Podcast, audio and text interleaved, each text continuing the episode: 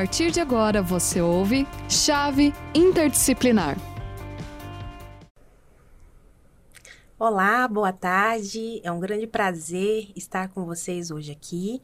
E hoje iniciamos o nosso chave interdisciplinar para falar exclusivamente de Maria Firmina dos Reis. Eu sou a professora Gisley Monteiro e estou aqui para mediar essa discussão juntamente com a especialista Amanda Lima Duarte e a professora doutora Mariana Bonatti. Olá. Boa tarde. Boa tarde, é um grande prazer tê-las aqui. Boa tarde, professora Gisley, Amanda. Muito feliz de estar aqui com vocês. Que bom. Estamos muito animados, principalmente porque hoje uh, nós colocamos em destaque, né, a escritora Maria Firmina dos Reis e gostaríamos que a gente fizesse uma conversa em que dialogássemos tanto sobre a parte histórica, né, o período de nascimento, trajetória, como também especificamente a literatura de Maria Firmina dos Reis. Uhum. Então, se vocês podem ficar à vontade para iniciarmos essa conversa. Ok. Então vamos lá, né, Amanda? Acho que eu vou começar aqui só para contextualizar, né? Quem foi a Maria Firmina dos Reis? Personagem que a gente não conhece tanto como já ouvimos falar de escritoras como Castro Alves, né? ou o próprio personagem, outro personagem é, importante da, da nossa literatura, da história do Brasil, como Luiz Gama. A gente não sabe, no geral, quem foi Maria Firmina dos Reis, né? Quem foi essa mulher?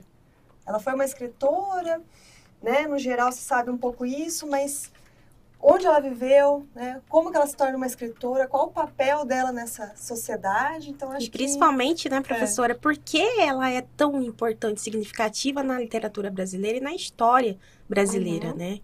Sim, com certeza, professora Gisley. Ela é, vai ser uma personagem de fundamental importância que começou a ser resgatada na segunda metade do século XX só mas ela nasceu no Maranhão em 1822 a 25, não sei se a Amanda depois pode complementar, tem algumas fontes que dizem 22, outras que dizem mais para 25, né? E, e ela vai ser uma personagem muito importante no contexto dela e também vai dialogar com grandes questões do seu tempo, né, na sociedade brasileira, do período de vida dela. Vai ter uma vida longa, ela vai viver é, 92 anos. Ela morre só em 1917, então ela vai acompanhar todo esse processo é, das transformações do Brasil Império, do, da luta abolicionista, e ela vai ser uma, né, um sujeito ativo nessa luta é, abolicionista, produzindo uma, uma literatura anti-escravista. Ela vai ter um papel crucial como uma autora né, de literatura negra que a gente não conhecia no Brasil. Ela vai ser a primeira mulher que lança um romance abolicionista, que depois a Amanda vai poder falar melhor que eu, né? Que ela tem um estudo mais aprofundado ali da, da obra Úrsula, né? Mas eu acho que para a gente começar essa conversa é, é legal ver o quanto que essa mulher, né, que nasce lá em São Luís do Maranhão, mas vive a vida toda em Guimarães, que era uma cidade mais interiorana ali do, do estado do, da província do Grão-Pará e Maranhão, né, na época ainda, né, nem era o estado do, do Maranhão. E ela vai viver em Guimarães, vai dedicar a vida dela à educação, à promoção do ensino da educação, né? Em pleno século XIX, quando a gente ainda não tinha um sistema de ensino bem estruturado, o Brasil Império começa a estruturar um pouco mais essa questão do ensino, é, depois da vinda da família real, e daí no, principalmente depois no segundo reinado, uhum. mas aí a gente ainda não tem ensino público, né, gratuito, não tem essa preocupação ainda, e ela vai é, conseguir ser uma mulher né, mestiça, é, se não me engano, o seu também, também tem alguns confrontos de informação. O pai era negro, a mãe era branca, a mãe era uma escrava. Tem alguns confrontos que também são precisam ser melhor estudados Sim. e chegar a consensos maiores também na história de vida dela. Mas ela foi, é, alguns dizem que era tio, outros dizem que era primo, é, primo dela ou tio dela o Sotero dos Reis, que era um intelectual Isso. da época, uhum. né, no estado do, na, na, província ali do Maranhão, uhum. um homem letrado, conhecido. Então, provavelmente teve uma influência grande também. Ela foi viver com uma tia que tinha mais condições, né? Os pais dela não tinham um relacionamento, um casamento mesmo, né? E ela acaba indo viver com essa tia. Eu acho que ali ela tem alguma condição de se letrar, né? Muito por autodidatismo também. Mas aí ela consegue depois passar num concurso para professora, né? Ela se torna professora do ensino primário e a partir da educação, dessa projeção no magistério, que ela consegue é, escrever e consegue, consegue se inserir na imprensa local, se inserir em alguns círculos intelectuais, né, da imprensa também do, do Maranhão, e depois uhum. lançar uma obra como Úrsula, que vai ser o único romance dela publicado né, na vida dela, mas também escrever para muitos jornais ali do, do contexto, né? E não só com textos, é, romances de folhetim e tal, mas até mesmo palavras cruzadas, charadas. Ela uhum. vai ter uma atuação muito ampla nessa sociedade maranhense no século XIX e depois ali na, nos contos, no, nos poemas dela também, é uma obra poética ainda muito não, não conhecida, né? Pouco conhecida agora que está começando a se estudar mais a obra poética Sim. dela, lançar, relançar. Agora em 2018 relançaram dois, é, duas obras importantes dela também, o Cantos da Beira-Mar e o Gupeva, que é um conto indigenista, que ela também vai se lançar nisso, né? Mas aí tem toda uma. É uma mulher de mil facetas, né? A Amanda Exato. também se quiser complementar. Eu acho que, assim, um, um, destaque, né, com relação a isso, é justamente a, a visão que ela teve após, né, passar no concurso e atuar na área de ensino, foi ela abrir a primeira escola mista, né? Exatamente. Pública. Uhum. Porque até então não tinha, era aquela separação, né, de escolas femininas, escolas de meninos, escolas de meninas, e ela foi a primeira criadora de uma escola mista no Maranhão, né? Sim, foi em 1881. 1881. É, não durou muito, porque se a gente for pensar assim no, no contexto, né, que a Maria Firmina estava inserida, sabemos de todas as mazelas que mulher preta, né, dentro de um Brasil oitocentista, uhum. ainda em, em, período de escravocrata, que ainda era, né, querendo ou não, era a economia vigente ainda no Brasil, era Sim. a forma, né? E aí a Maria Firmina, mesmo com tudo isso, sendo uma professora de uma origem muito humilde, por mais que ela tenha sido letrada, não foi também de ganhos, grandes ganhos, né? Então, dentro daquele período, ela conseguiu montar uma escola mista gratuita, porque também tinha isso, né? Quem ia para a escola naquele período? Boa parte da população, até o final do, do, do 19, não tinha, não era letrada. Sim. Era menos de 95% que conseguia ler e escrever. Então, a Maria Firmina estava atingindo camadas então acabou que dentro de um Maranhão conservador daquele período não teve muito tempo, mas ela fez isso. Ela colocou ambos os sexos dentro de uma sala de aula e também acabou é, acabou sentindo a represária daquela sociedade que ela estava inserida, né? Muito então. bem, Amanda. E agora a gente pensando, né? Já conhecemos a Maria Fermina, pessoa, né? Ativista, é, professora. E em que momento, Amanda, ela se envolveu e se aprofundou com a literatura e, e chegou nesse é, produto final que foi Úrsula em 1859. 59. O Úrsula, ele é um romance, né? O primeiro é tido por muitos o primeiro romance de autoria negra feminina, né? Na América Latina, na América não Latina. só no Brasil. Exatamente. Então aí está a importância da Maria Firmina. A, quando eu fui fazer a minha pesquisa, Há muitos estudos sobre Maria Firmina, mais de 40 estudos que falam sobre obra Úrsula e outros romances, que a Firmina não só dentro desse tema, né, romantismo, que ela estava inserida naquele período, mas a, a Maria Firmina em si, como uma personalidade daquele período. Então ela teve, sim, grande importância. Está é, tá agora sendo resgatada no Brasil, nesses estudos, mas na América Latina em geral ela também é discutida. Então é algo a ser destacado uhum. sobre essa personalidade, sobre essa pessoa tão importante é da nossa importante. história. Ah, o Úrsula, ele é publicado em 1859 pela Tipografia do Progresso, lá em São Luís, é, em, em, no Maranhão, né? A Úrsula, ela fica né, entre Guimarães e São Luís, essa vida dela, né? A vida, vamos dizer assim, lecionando como professora é em Guimarães. Uhum. Mas a obra é publicada na ilha de São Luís, né? Que acaba que eles são ali meio que perto, né? A locomoção assim. Então ela permeava esse âmbito, essas cidades. E ali, quando ela publica esse romance, ela bebe na água de muitas outras obras. Eu acho muito bacana a gente perceber numa mulher autodidata, sempre destacando aonde ela estava inserida, Que eu acho que é aí que está o pioneirismo da Maria Firmina. Uhum. Como uma mulher negra, né? Que muitos livros tratam ela como mestiça, mas ela era uma mulher preta dentro de uma sociedade escravocrata. Então, o que, que ela poderia fazer? E ela fez muito dentro do que ela poderia fazer, né? Então, ela era uma mulher letrada, que buscou por meio da educação trazer algum algum conforto, uhum. algum, né, para aqueles demais. E nos romances ela traz isso muito bem.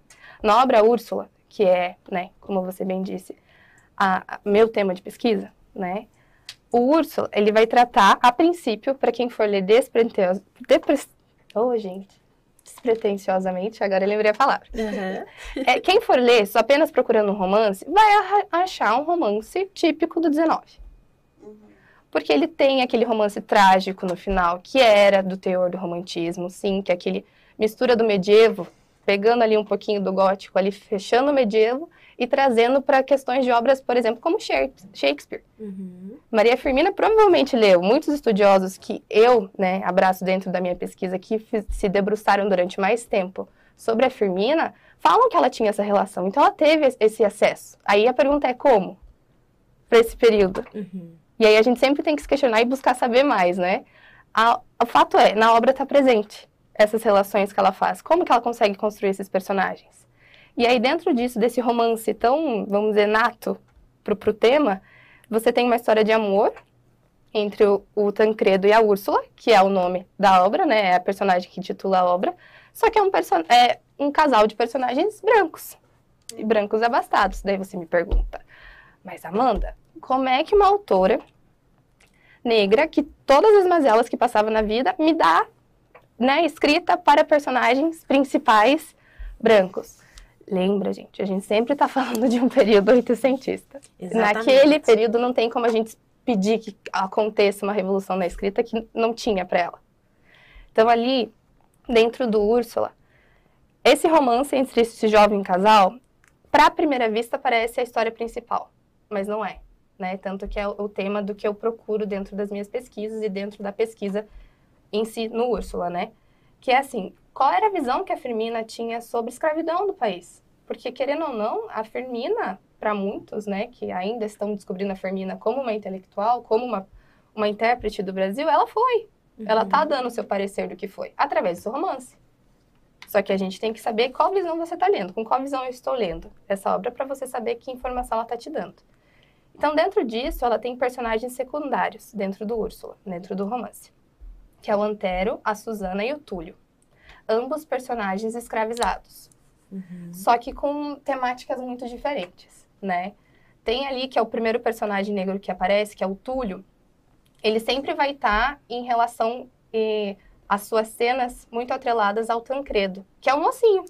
É o típico mocinho da história, bom moço, é aquele cavaleiro que vai salvar, que vem para salvar a Úrsula, né? Da, das maldades do grande vilão da história, porque como todo romance tem que ter o vilão, Sim. que é o Fernando, né? Que é o pai do Tancredo. Então, toda uma a Firmina vai traçando essa teia dentro desse romance. Mas o foco, posso dizer sem dúvida, quando você lê o romance, você vai vendo esses personagens secundários e ela vai dando recado. E tem o Túlio, como eu disse para vocês, né, que é do que faz esse sempre essa relação com o Tancredo, que é o personagem branco, e a gente vê que a Firmina consegue traçar e mostrar para nós como um personagem negro, então um ser negro escravizado, ele tem tantas qualidades quanto o um personagem branco. Ele é tão virtuoso quanto. Eu vou parar, eu vou parar você aqui rapidinho, só para fazer uma provocação. Uhum. É, você falou agora personagem, né? Mas se nós pensarmos no período, é, esses, essas figuras, né, não eram vistas como personagens, né? Antes a literatura não Exato. apresentava e não dava vida nem profundidade a, a, a, um sujeito negro dentro da narrativa. Uhum. Então, como que, como que é perceptível na sua pesquisa a, o olhar para esse para esse personagem, como você uhum. disse, e personagem secundário, mas que tem falas, que tem emoções que são narradas, que tem profundidade, tem reflexão ali, e não é aquela representação que era bem comum na literatura da época, que era vista o negro e a negra como algo folclórico, né? Algo estereotipado dentro da narrativa e sem voz e sem. É, é, é, sem uma história sendo contada a, a, a partir do, do, da sua cultura, das suas vivências, das suas crenças. Exato. Esses personagens, a Úrsula, ah, perdão, a Maria Firmina, ela é pioneira mais uma vez nesse sentido, porque ela é a primeira da voz. Ela dá voz, no sentido de voz. dar uma, um parágrafo inteiro para o personagem escrever, de contar a sua vivência. Antes, autores, muitos homens famosos, que a gente estuda na escola até hoje, que a gente fala muito, não dão esse chão que a Maria Firmina esse espaço que ela deu. Né? E que ela é pioneira. Porque ela começa a dar uma história para um personagem, não só aquele relato daquele ser escravizado, porque era isso, né? Eles eram coisificados. Uhum.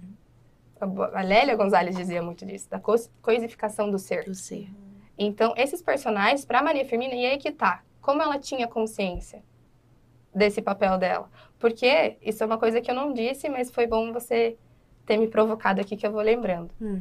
A Maria Firmina, ela começa a obra Úrsula dizendo a seguinte frase: Mesquinho e humilde é esse livro, caro leitor. Então ela sabia que não era todo mundo que ia ler a obra dela.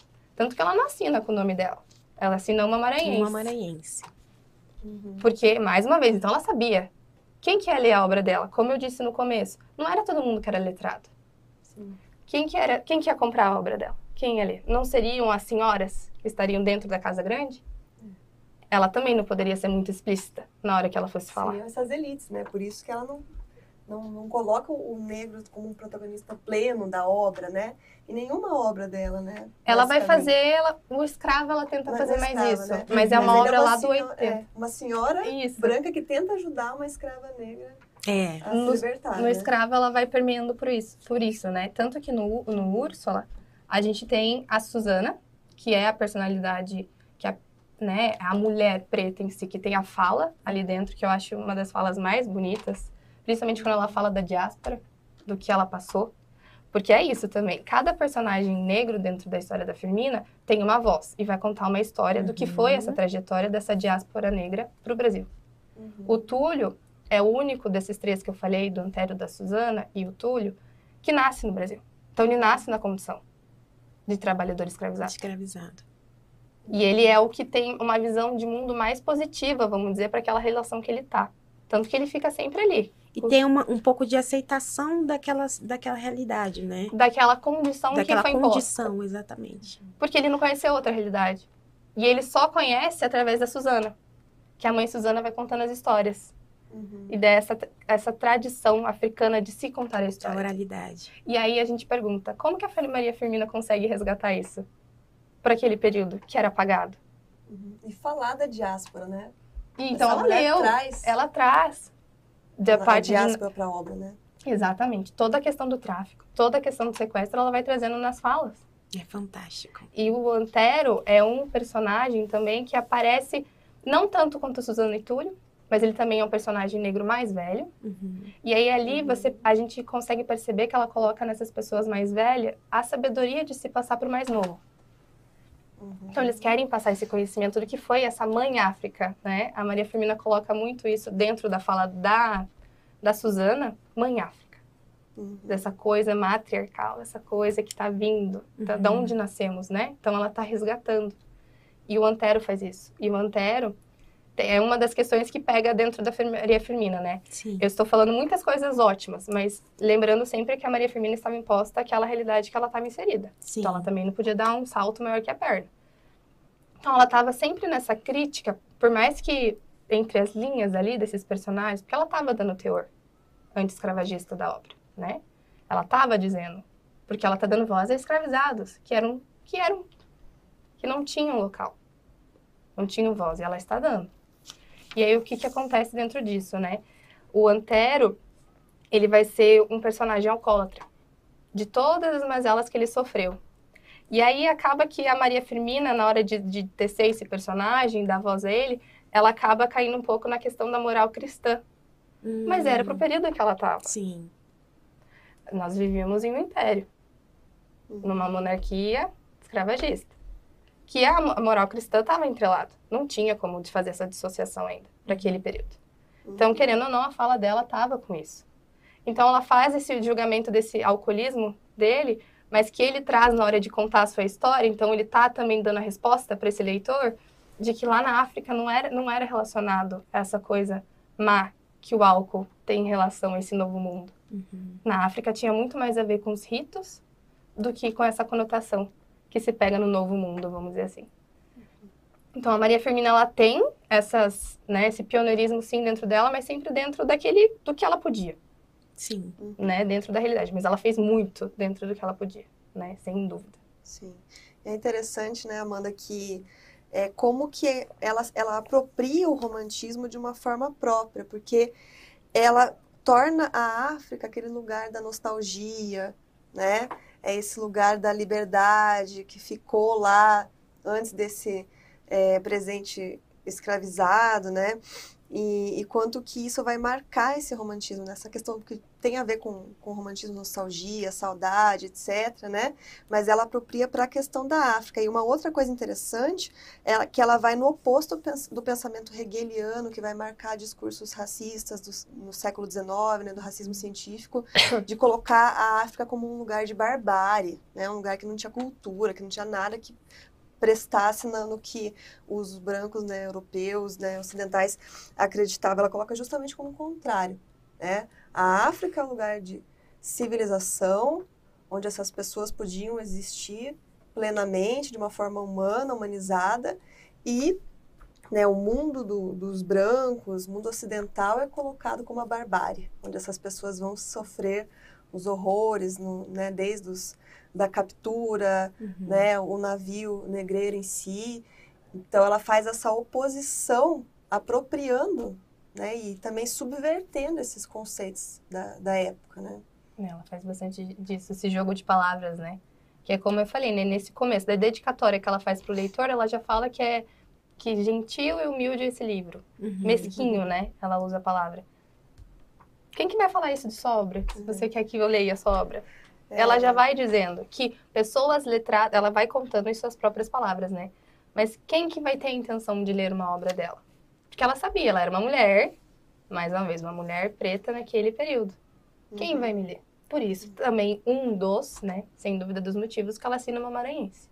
E é só pro final da vida que ela vai começar a assinar com as suas iniciais as obras, né? Mas é, esse período da Maria Firmina e do Úrsula em si, né, é um romance, como eu falei, com teores trágicos. É um romance, é o típico romance É o típico romance. né? Com um final trágico para alguns. Ou um final não tão trágico se você entende, eu acho que ela tá ali permeando, porque não é Uhum. tão trágico assim se a gente for pensar nessa mensagem que ela tá passando. Porque esses personagens são provocados o tempo todo a, a se corromperem quase. Por isso que eu falo dessa questão dessa moralidade cristã. Uhum. Porque eles são levados a não serem boas pessoas, entre aspas, como a gente coloca essa questão moral, né? Ser boa pessoa. Quem era o bom moço, quem poderia ser, era o Tancredo, que era mocinho. Ou era a Úrsula, que era mocinha, que sofria muito as mazelas, que tudo ocorria a ela. A mãe Susana poderia. O, o, o Antero, que era o alcoólatra que ela coloca, que tinha o vício, né? Mas era um ser escravizado. Sim. E eles não. E ao tempo todo eles tentam ajudar esse jovem casal de personagens. Então ela vai dentro da- dessa realidade dela tentando construir essa história. Mas o final é E o interessante é que ela, eles, é, a narrativa ela é focada na Úrsula e no Tancredo, porém é, conta essas histórias desses personagens secundários, né? Eles participam ali da estrutura, né, da narrativa e, e, e as falas deles é, é, conversam diretamente com os personagens principais. Eu quero ler um trecho para vocês que eu separei da obra Úrsula, que destaca bem essa questão que é uma pergunta que eu quero fazer com relação a esse tratamento é, dado ao, ao escravizado na obra, né? É, um trecho que diz assim: apesar da febre que despontava, o cavaleiro começava a coordenar as suas ideias, e as expressões do escravo e os serviços que lhe prestara tocaram-lhe o mais fundo do coração. É que em seu coração ardiam sentimentos tão nobres e generosos como os que animavam a alma do jovem negro. Por isso, num transporte de íntima e generosa gratidão, o mancebo, arrancando a luva que lhe calçava a destra, estendeu a mão ao homem que o, sal o salvara. Mas este, confundido e perplexo, religiosamente ajoelhando, tomou respeitoso e reconhecido essa, al essa alva mão que o mais elevado requinte de delicadeza lhe oferecia e com humildade tocante, extasiado, beijou-a. Esse beijo selou para sempre a mútua amizade que em seus peitos sentiam eles nascer e vigorar. A questão do toque, né? Com o outro. Como que você explica, Amanda, a relação que o, que a, a Maria Firmina faz aqui dessas duas personagens, esse encontro que visualmente, é, historicamente, né, professora Mariana, é, é um encontro desigual, mas ela uhum. consegue colocar igualdade. Em, nível de igualdade. A, é, a Firmina, eu acho que, acho não, né? Eu acredito muito nessa questão também da vivência dela. Não vai fugir do que ela passou como a professora Mariana deixou muito claro, ela foi criada por uma família ali interracial. Sim. Né? A gente a, eu trabalho na minha pesquisa, né, com a data dela de, de nascimento de 1822, uhum. né, que é trabalho com, com, o biógrafo que é tido como o oficial da Maria Firmina, né, o Moraes Filho, que ele vai trazer que a relação dos pais dela, ela foi uma relação fora do casamento. Uhum. E a mãe dela seria uma ex-escravizada, que teria sido aforreada, né, com ou após o nascimento da Firmina. Então ela teve uma relação muito próxima com o que era a realidade dessas pessoas. Sim. E ela se viu ali porque era a realidade dela, por mais que ela não que ela nasceu, vamos dizer, livre. Mas é como eu disse, né? Eu não gosto de usar a palavra que ela era mestiça. Uhum. Ela era uma mulher negra. Sim. Sim. E ela não tinha como ela fugir. Ela foi criada pela família da mãe. Mas se ela foi criada pela família da mãe, então quer dizer que a, mãe, a família da mãe dela, a maioria eram pessoas negras. Se não toda. Sim. Que tinham melhores condições. Porque o Brasil também tem essa peculiaridade. Uhum. Tem. Né? Não quer dizer que a pessoa seja negra naquele período que ela também não poderia ter tido uma ter tido um letramento, não poderia ter ascendido Sim. Isso que também dá uma complicação quando a gente vai estudar escravidão no, no Brasil, né? Mas a Firmina, quando vai trazer esse relato desses personagens, ela traz ele em pé de igualdade. E é isso que, que é o mais rico, né? E é o que você falou. Por que, que é o diferencial? Porque outros não fazem e ela faz, uhum. né? O que a torna diferente. A torna diferente, eu, acredito, eu penso, né? Que é isso. Ela ter tido essa vivência, e não ter sido só esse, esse, ser, esse local de mulher enquanto mulher negra e ter tido toda essa vivência. A família da Firmina foi estruturada por mulheres. Ela foi uhum. criada pela tia, pela mãe, muito, muito nova ela perdeu, mas foi criada pela tia, que tinha essa condição um pouquinho mais abastada, uhum. que a permitiu ter um, um ensino mínimo ali, para ela ser letrada. Uhum. Então, a Firmina ela teve uma pequena ascensão, o que a permitiu ter um olhar mais amplo daquilo mas ao mesmo tempo, e aí que a gente que eu coloco dentro da pesquisa, né, que ela também teve contatos com o que estava acontecendo no Brasil, porque pensem assim, o Brasil não era só aqui, não era só nós aqui embaixo. O mundo estava acontecendo muitas coisas. Né? E tem os discursos anti-escravagistas que estavam vindo, os movimentos estavam começando a vir. Sim. Porque a economia tem que mudar. Né? Alguém tem que enriquecer de outra maneira, não está mais dando dessa forma antiga. Então temos que mudar. Então, desde lá, né, Revolução Francesa, vai vindo influências do que se acontece no mundo. Uhum. Né? A questão também do, dessa forma de trabalho não valer mais estava colocada para jogo no Brasil como uhum. discussão. Então, provavelmente, muito provavelmente, a Maria Firmina estava naquele palco. Ela escutou coisa, ela leu, chegou para ela. Porque se chegou informações de África para Maria Firmina, de pode ter sido de contos, uma contou para outra, porque também tem isso quando a gente vai estudar história afro-brasileira, é muito da questão oral, Uhum. de história para história, mas a gente tem que entender que a Firmina também teve acesso. Se ela teve acesso, que, que nem eu comentei, a Shakespeare, que tem na obra desse romance, né? Esse trágico ao final, é sempre essa questão. Então, a Maria Firmina era uma pessoa que lia muito. E ela foi debatendo. Até se- falando dessa questão do, do beijo, né? Dessa relação do Túlio e do Tancredo, Tancredo né? Esqueci, senão só para não confundir o nome. É, é interessante ver que também tem alguma influência ali né, dessas das relações até mesmo dos romances que remetem ao medievo, no século XIX, a relação vassálica, porque eles estabelecem um acordo mútuo entre eles, né? Eles estabelecem uma troca, ainda tem a figura do mocinho, né, que é o Uhum. bacharel e tal, e aquele que vai ser, né, o negro que vai ser fiel a ele, porque eles estabelecem uma, mas é uma amizade, como a Amanda colocou, eles eles fazem esse- essa troca, mas eles se colocam nesse, nessa questão da, igual, da, da, igual, da amizade, por mais que o Túlio no começo tivesse até reticente, porque ele não estava né, acostumado a um homem branco tratá-lo dessa forma, né, mais de igual para igual. Então quase que vira uma, um laço de amizade vassálico ali. Eu imagino as Entre os pessoas dois. lendo isso naquele período. Uma senhora em sua casa lendo aquilo.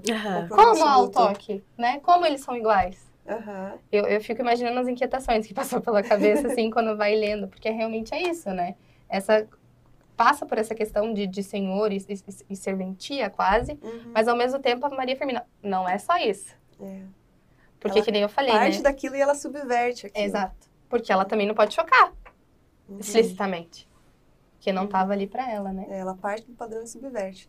Mas a gente daqui a pouco já tem que encerrar, né, professora Gisley? Sim, nós estamos Aham, com o nosso pra- tempo já Estourando, né? Estourando? estourando. Mas é interessante só comparar o final da, da, da vida, depois de Úrsula até o final da vida dela no, no conto A Escrava, como muda também o tom. Ela é muito mais explícita Sim. nesse conto que é lá do final da década de 1880, quase na abolição, né, um ano depois da abolição, 1888.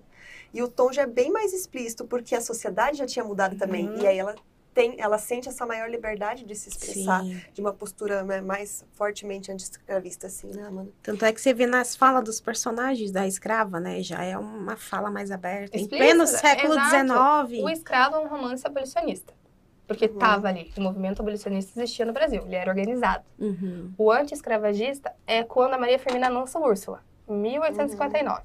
Exatamente. Então não- também não dá para pedir um discurso muito igualdade a todos e fim da escravidão, rompendo uma estrutura, porque não era aquele o discurso anti-escravagista ainda. Era a questão da igualdade. Como eu disse, Uhum. vindo lá de influência francesa. Então ele, ela pregava, né, Brasil, né, ela tá dentro de uma sociedade. Então o Brasil pregava essa questão dessa moralidade europeia também. Sim. Então é modo de vida europeu. Então acho que essa questão dessa igualdade, mas sempre lembrando que não é a igualdade que a gente tem hoje, né? Essa igualdade que ela preservava era, era um pouquinho diferente.